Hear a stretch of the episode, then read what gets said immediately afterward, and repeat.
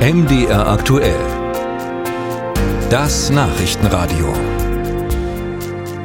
Das Schicksal der Ukraine ist eng mit der Europäischen Union verknüpft, denn EU-Länder wie Deutschland liefern Waffen, Munition, Ausrüstung im Krieg gegen Russland. In dieser Woche nun wird sich auf einem Sondergipfel in Brüssel entscheiden, wie es mit der Ukraine-Hilfe weitergeht. Im Gespräch sind zusätzliche Finanzhilfen von bis zu 50 Milliarden Euro in den nächsten Jahren. Das ist viel EU-Geld und nicht allen in der Gemeinschaft gefällt diese Perspektive, Ungarn zum Beispiel.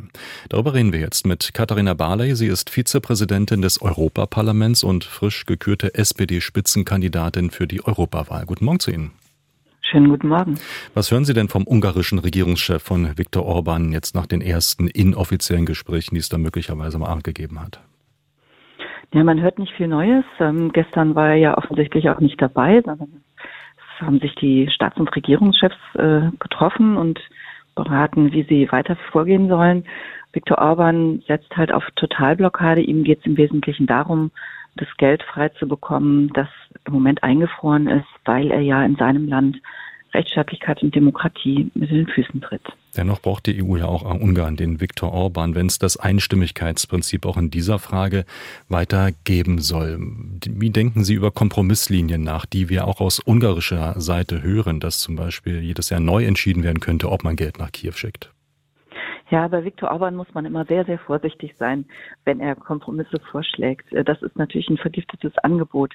Denn wenn man jetzt jedes Jahr über diese Hilfen entscheiden würde, dann hätte er eben jedes Jahr nochmal dieses Erpressungspotenzial und zu sagen, so dieses Jahr möchte ich gerne das haben für meine Zustimmung.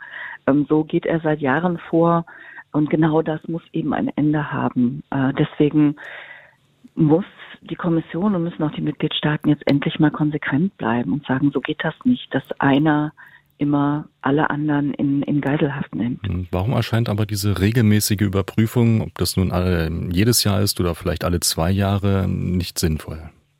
Natürlich wird man jedes Jahr überprüfen, das wird auch getan. Die Frage ist nur, ob jedes Jahr alle, alle 27 Mitgliedstaaten zustimmen müssen. Und das ist genau das, was Viktor Orban will. Also wir kennen ihn jetzt wirklich seit 2010. Ähm, wir sind im, im 14. Jahr Orban und ähm, so arbeitet er. Also er will immer derjenige sein, der am Ende für sein, seine Zustimmung was bekommt. Und so, so funktioniert die EU nicht, so kann sie auch nicht funktionieren. Das, das, hat es noch nie gegeben in der, in der Geschichte der Europäischen Union, dass ein Regierungschef sich so verhält und auch so isoliert ist. Was war aber, wollen Sie tun mit Viktor Orban? Ähm, das Stimmrecht entziehen könnten Sie, ist auch noch nie vorgekommen in der Europäischen Union. Genau, es gibt verschiedene Möglichkeiten, also wegen anderer Fragen, wegen, wie gesagt, der, dem Abbau von Demokratie und Rechtsstaat in Ungarn ähm, ist äh, der ungarischen Regierung ähm, Fördergeld vorenthalten worden, was dann scheibchenweise freigegeben wird, sobald ähm, die Verhältnisse sich bessern, was nur in sehr eingeschränktem Maß der Fall ist. Also er hat ja quasi alle Medien in seiner Hand. Ähm, er hat das Wahlrecht hundertmal geändert, damit er nicht mehr von der äh, von der Regierungsspitze vertrieben werden kann. Ähm, er hat die Justiz total ähm, auf seine Linie gebracht. All diese Dinge. Ähm, deswegen gibt es, äh, gibt es Fördergelder, die einbehalten worden sind. Da muss man auch konsequenter sein und sagen, das, das kriegst du eben auch wirklich nur, wenn du äh, die Voraussetzungen wieder erfüllst. Und es gibt einen, einen anderen Artikel, wo man tatsächlich am Ende das Stimmrecht entziehen kann. Das ist das absolut schärfste Schwert der EU, ist noch nie gezogen worden. Aber wenn, ja, im Extremfall muss man auch darüber nachdenken. Wollen Sie so weit gehen, also um die Ukraine-Hilfen, die zusätzlichen durchzubekommen, den Bruch mit Ungarn?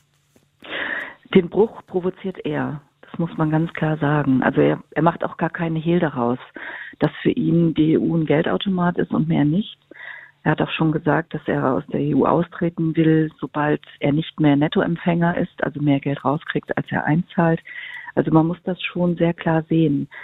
Ähm, man muss wie so oft bei solchen Leuten hören, was sagt er intern, was sagt er in seinem eigenen Land. Ähm, und da, ähm, ja, stellt er sich genau so auf. Und deswegen ist es richtig, dass man jetzt sagt, so geht das nicht. Also du musst dir das überlegen. Mir würde es sehr leid tun, wenn man diesen, diesen Schritt tatsächlich gehen muss, weil ein Land ist nicht das gleiche wie sein Regierungschef. Die Ungarn sind ein, ein tolles Volk und sind auch weit überwiegend proeuropäisch, vor allen Dingen die jungen Leute. Aber so wie Viktor Orban agiert, so kann es eben nicht, nicht funktionieren. Musik